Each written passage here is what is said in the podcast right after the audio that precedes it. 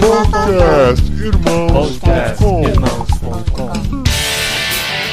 Olá, pessoas! Podcastirmãos.com de número 382 entrando no ar. E este é o primeiro episódio do Impulso 2019, nosso encontro de comunicadores que aconteceu no dia 5 de outubro em Campinas, onde nós recebemos vários comunicadores de várias partes do Brasil. Tinha gente de Minas, tinha gente do Rio de Janeiro, tinha gente de Santa Catarina e muita gente de São Paulo e da região de Campinas. E a gente passou esse dia pensando sobre comunicação em Reino de Deus. É sempre um encontro muito especial. E o Caio Batista fez a abertura, um devocional maravilhoso que a gente disponibiliza para vocês aqui abrindo essa temporada de conteúdo do Impulso 2019. Na semana que vem continua onde a gente conversa sobre comunicação na igreja e aos poucos esse conteúdo do Impulso vai entrando aqui no podcastirmãos.com, tá bom? E se você se interessa por comunicação e quer se capacitar melhor, no Impulso 2019 nós lançamos o Impulso Oficinas, que ainda em 2019 vai oferecer três oficinas de capacitação técnica dentro da proposta de conciliar e entender melhor a comunicação dentro do Reino de Deus. Essas três oficinas vão acontecer em Campinas, na PIB de Campinas, a mesma igreja onde foi o Impulso, e a primeira já acontece no dia 19 de outubro, uma oficina de introdução à fotografia. A gente vai passar o dia todo estudando os conceitos e colocando em prática com o nosso amigo Marcos Tashikawa, um super fotógrafo que já anda com a gente há bastante tempo. No dia 2 de novembro, também um sábado, feriado, nós teremos a oficina de vídeo com Ariel Jaeger, que fez o clipe oficial do Impulso, que você já pode conferir aqui o link neste post e nas nossas redes sociais. E no primeiro sábado de dezembro, oficina de redes sociais e marketing digital com Matheus Ferreira Lima, de Piracicaba, um grande amigo nosso também, que faz um trabalho incrível nessa área. Para você se inscrever, entre em irmãos.com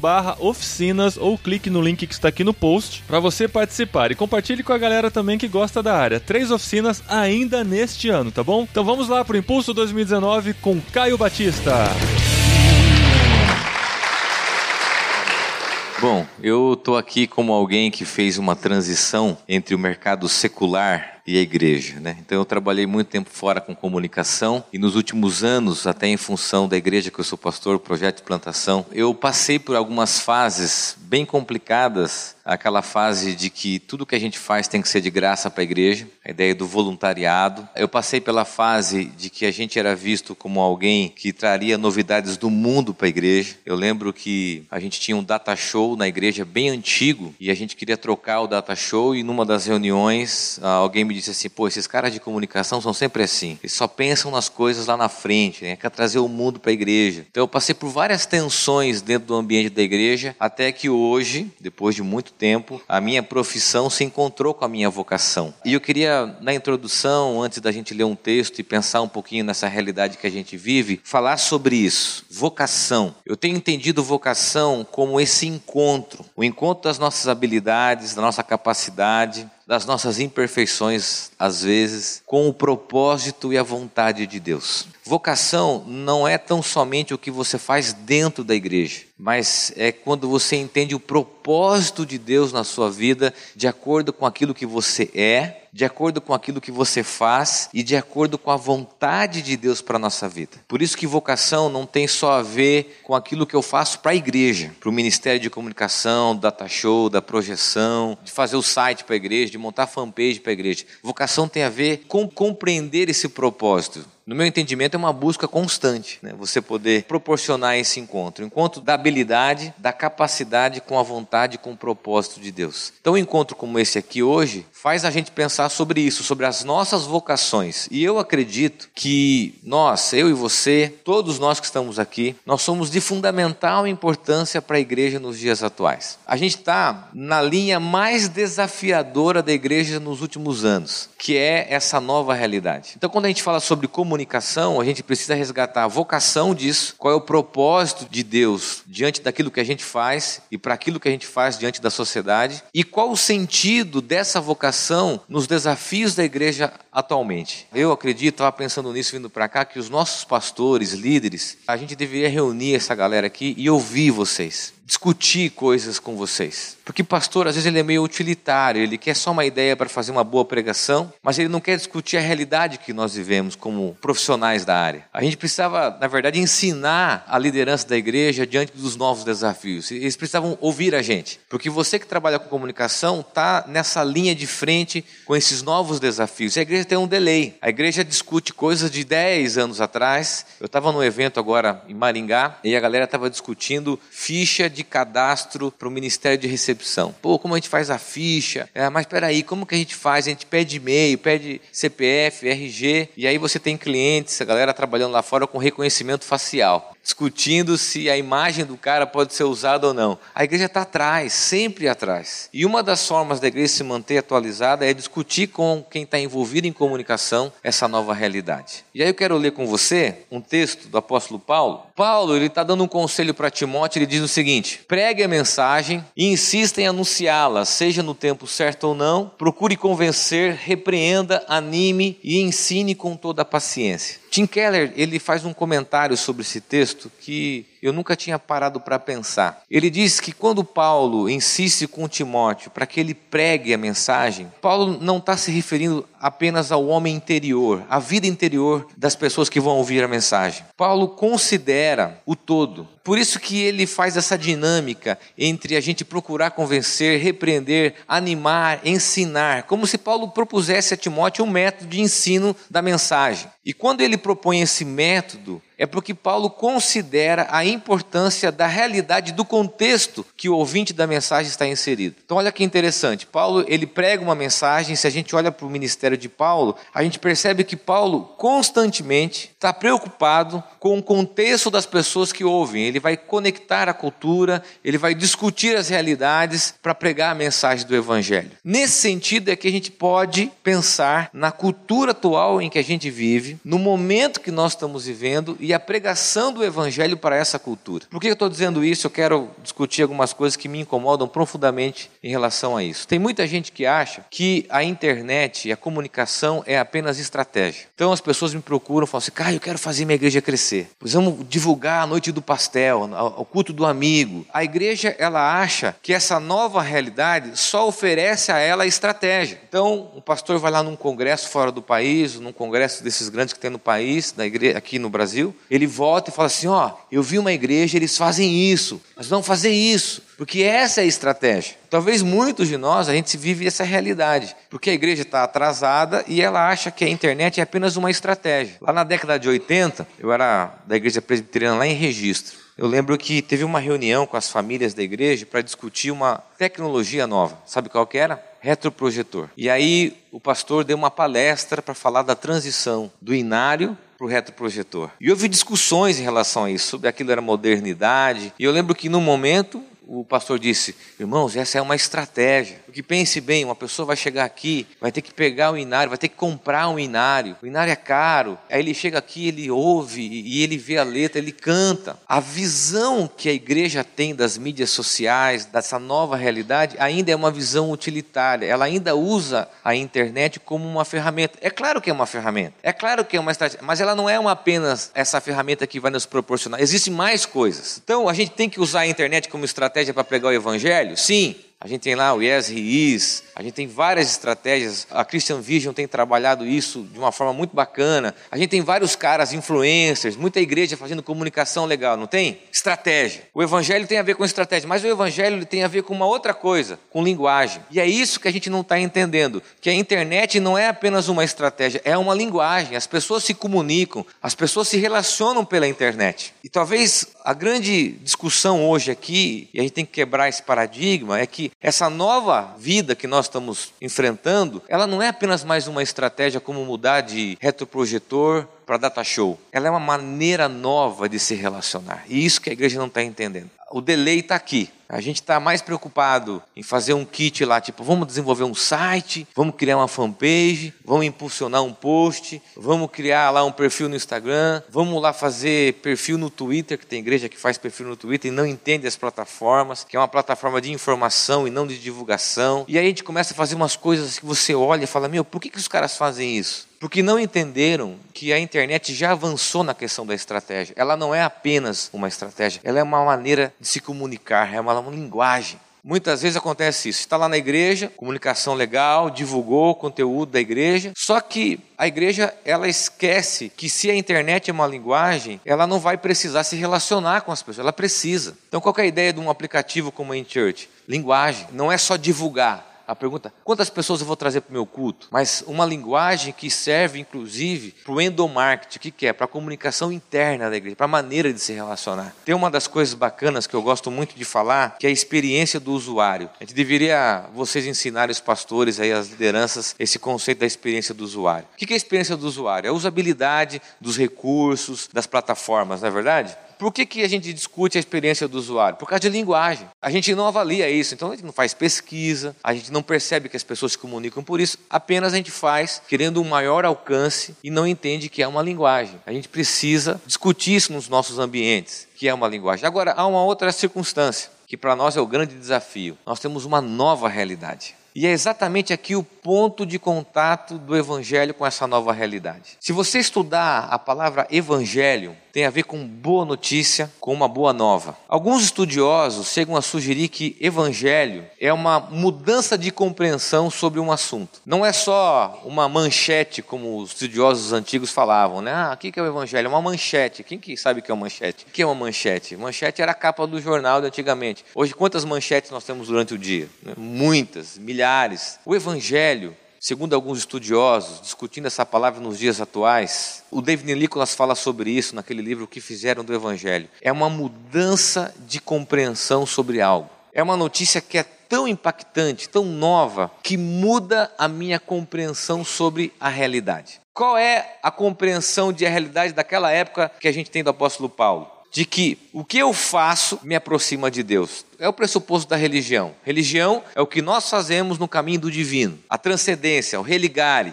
Essa é a realidade. O que o homem faz, o que o ser humano faz, aproxima ele do divino. E o que é o evangelho? O evangelho é o que Deus fez, não o que eu faço, mas é o movimento de Deus na direção do ser humano. Por isso que o evangelho tem a ver com a mudança da mentalidade sobre a realidade. Muda a realidade humana de que sou eu que vou até Deus, mas é Deus que vem até o homem através de Cristo Jesus. Você entende isso? A boa nova, a boa notícia é que toda construção humana a respeito do divino, a partir de Cristo, é desconstruída. E existe um cara chamado Bruno Forte que diz o seguinte: em Cristo a eternidade toca o tempo. E esse movimento, essa história a partir de Cristo muda a nossa compreensão. Olha que interessante, a gente pode até fazer aqui um paralelo. Se na época de Paulo a mensagem desconstruía os pressupostos da religião, de que o ser humano podia ir até Deus enquanto sentido, enquanto existência, poderia dizer para você que o evangelho, ele muda essa realidade. Qual a realidade? De que a virtualidade, não mais a religião, me transforma em alguém divino. Maluquice isso, né? Se o grande problema da época de Paulo era a religião, eu diria que o grande problema dos nossos dias atuais é a virtualidade. Eu substituiria aqui a palavra religião por virtualidade. Por isso que a gente quer ter ministério bem-sucedido no ambiente virtual, por isso que a gente manipula a imagem no ambiente virtual, porque a virtualidade distorce aquilo que nós somos. Ontem eu estava conversando com um psicanalista, ele afirmava isso. Qual é o problema da virtualidade? É que ela potencializa as distorções da vida. Então, se antigamente acontecia o seguinte: quando eu era adolescente, eu morava numa cidade chamada Registro, pegava ônibus com a minha escola e ia fazer uma excursão para o Play Center. E aí eu emprestava uma máquina fotográfica de algum parente da família, né? Pô, empresta aí para mim uma máquina fotográfica. Tinha 12 poses, 24 poses, 36 poses. Então a gente chegava lá, batia aquelas fotos lá, tinha o Enterprise. Alguém lembra do Enterprise? Não? Quem lembra tem mais de 40 anos, né? A galera nem sabe o que é isso. Pô, ia lá, a noite do terror, batia foto. Aí você voltava para a cidade do interior, só tinha um lugar que revelava as fotos. Aí você ia lá, você tinha que torcer para o cara abrir certo a máquina, porque se ele abrisse errado, queimava o filme. Aí ele abria a máquina, e aí tinha uma tensão, gente, porque esperava uma semana para revelar as fotos. E geralmente aquelas fotos que você achava que iam sair legais, não saíam. E aquelas que você bateu do pé, que você bateu de um cara de costa, tipo sem sentido, saíam. E aí você chegava na hora, comprava um albinho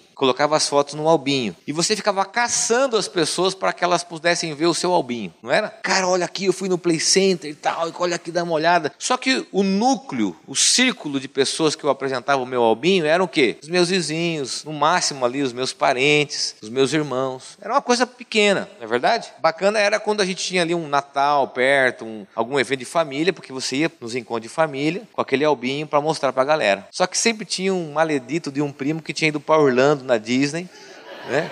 com um álbum muito maior que o seu e chegava lá, olha aqui onde eu fui bati foto com o Mickey, com a Minnie, arrebentava o seu albinho do Play Center. O que acontece hoje? Eu virtualizo numa dimensão absurda aquilo que eu tive como experiência. Se eu for para Ilha Comprida, você vai saber que eu fui, vou bater foto de tudo quanto é tipo de jeito. Pessoas vão olhar a minha vida, vão saber do que eu faço. A virtualidade ela é uma potência e ela traz para a gente essa falsa sensação de amplitude de vida, de significado da vida, assim como a religião no contexto de Paulo. A religião proporcionava para aquelas pessoas, olha, se tem significado, se tem sentido, é através disso. A mesma coisa que a virtualidade nos apresenta nos dias atuais. Essa ideia de que a vida só tem sentido se você constrói uma narrativa. Por isso que hoje as pessoas elas querem ter seguidores que admirem ela. A gente não busca mais seguidor, a gente busca admirador. A gente quer pessoas que sigam a gente para admirar a gente. Que vida que você tem, que coisa bacana que você tem, pô, como o seu trabalho é legal. É uma enfermidade que acontece em todos os ambientes. Quando eu trabalhava em agência de comunicação, eu tinha uma agência, a gente participava de startups, de encontros do Sebrae, e o cara começava, ele não tinha nenhum cliente. Às vezes tinha um lá que era o tio dele que fazia permuta com ele para ele poder almoçar e pagar o almoço. Geralmente é assim, quando você começa uma agência, os primeiros seis meses é tudo permuta. Aí o cara fazia um layout legal, ele fazia uma página legal, fazia um site, um hot site legal, para todo mundo falar assim, uau, que agência legal. Porque o primeiro objetivo de quem fazia uma agência era que os outros caras olhassem para a agência dele e falassem, nossa, que massa, admiração. É igual na igreja. O cara hoje ele planta uma igreja, ele está mais preocupado em ter uma mídia para que outros plantadores olhem para ele e falem, uau, que igreja, que comunicação. Por quê? Porque essa nova realidade potencializa essa ideia estética de que as pessoas devem nos admirar.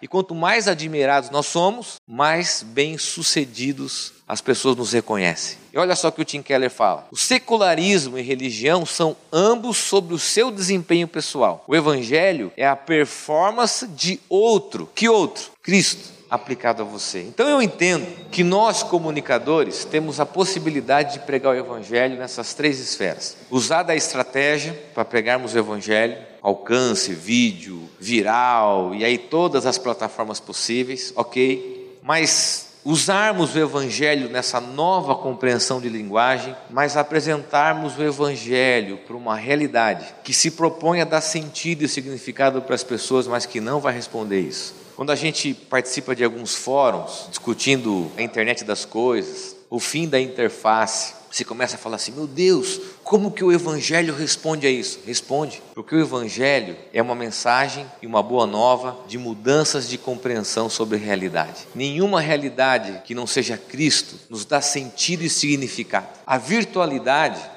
ela vai levar a gente para muitas coisas, mas ela não vai nos levar para aquilo que só o Evangelho proporciona. E é isso que nós devemos compreender como vocação daquilo que nós somos enquanto comunicadores. Eu não tenho medo daquilo que vai acontecer daqui para frente. Sinceramente, eu não tenho medo, porque eu acredito que o Evangelho sempre vai ser resposta a essas novas realidades. Pode vir automação, internet das coisas, inteligência artificial, fim da interface. Tem um seriado muito legal, embora a narrativa dele não seja muito bacana, chama-se Altered Carbon, ou Carbono Alterado, Netflix. Os roteiristas e os pesquisadores desse seriado fizeram a ideia baseado em especulações do futuro. Se assiste aquilo lá, tem discussões malucas e você fala assim: aonde que nós podemos colocar a nossa vocação? Sempre no Evangelho, porque o Evangelho é a boa notícia: que nenhuma compreensão humana, nenhuma ação humana, nenhuma realidade humana traz sentido, significado que não seja a vida de Cristo. E aí eu quero terminar com algumas dicas pontuais para que você leia alguns caras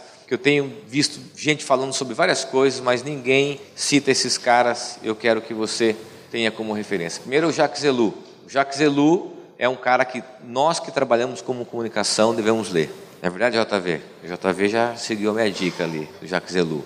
A gente precisa discutir isso, o evangelho para essas novas realidades. Um outro cara, na verdade é a cara, uma mulher francesa, François Héritier. Os franceses estão discutindo a questão da linguagem, a questão da realidade, como que vai ser a internet das coisas, inteligência artificial. Já imaginou alguém chegar assim, Paulinho, e aí, nós vamos batizar o robô fulano ou vamos batizar? Fábio, a gente vai poder rolar no hall de membros nossa inteligência artificial ou não? É, existem igrejas nos Estados Unidos que já têm inteligência artificial. Você entra lá e você conversa com um robô. Vamos ter que discutir daqui a alguns concílios da, da igreja se a gente pode chamá-los de irmão ou não. Será que o nosso irmão Gigi, que é a inteligência artificial da igreja batista, pode tomar santa ceia? Vamos ter que discutir isso aí. Né?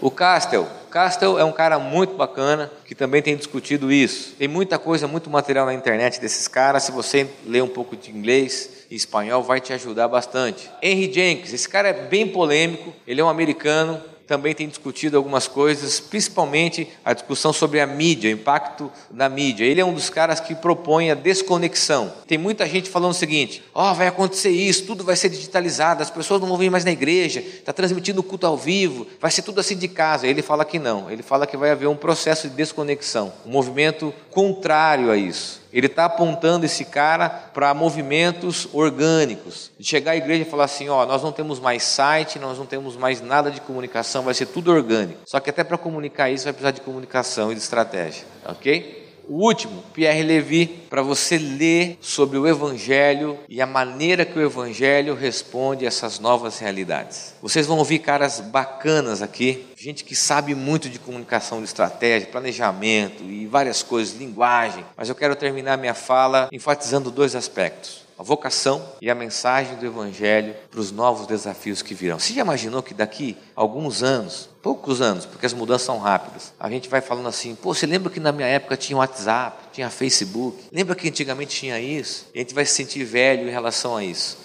As realidades vão mudar, mas a mensagem do Evangelho não muda, porque continua sendo resposta à busca humana de sentido e significado. E qual é a nossa vocação? Pregarmos o Evangelho como estratégia, como linguagem e como uma nova realidade, uma nova compreensão. Bom, aqui estão gente de várias frentes, de várias áreas e cidades. Galera que trabalha com comunicação, desenvolvimento, designer, social media. A vocação é o encontro daquilo que você faz com o propósito de Deus. E a grande pergunta é: o que Deus quer da gente? O que Deus quer de você? O que Deus quer de mim? O que Deus quer da gente diante desses novos desafios que virão? Às vezes eu tenho a sensação, não sei se você tem a sensação comigo, que nós já estamos vivendo um episódio do Black Mirror. Você não tem essa sensação? Tem um filósofo que diz o seguinte: que você só compreende o futuro olhando o passado. Você quer ver que você está vivendo um episódio do Black Mirror? Olha para o seu passado e você vai ver quanto de futuro você já está vivendo. Não é assim? Essa é uma compreensão filosófica a respeito do futuro. Futuro não existe enquanto categoria filosófica. Só existe você contemplar o passado. Por isso que nós estamos vivendo um Black Mirror já. Olha os desafios que a nossa vocação tem. Pregar o Evangelho para essas novas realidades e Deus quer usar você, o seu talento, a sua habilidade para isso. Vamos orar por isso? Senhor, o Senhor conhece o nosso coração, o Senhor sabe dos desafios que todos nós vivemos e nós queremos nos colocar, Deus, colocar aquilo que nós fazemos, as nossas habilidades, aquilo que nós gostamos, a serviço do Teu propósito, da Tua vontade, principalmente para pregarmos o Evangelho para essas novas realidades que estão surgindo. Pai, o Senhor sabe que são grandes desafios, perguntas que precisam de respostas, mas pessoas que precisam de significado e sentido. Por isso que o Senhor nos ajude a pregar o Evangelho, essa mensagem, a esse momento histórico e para as coisas que virão. É o que eu oro no nome de Jesus. Amém.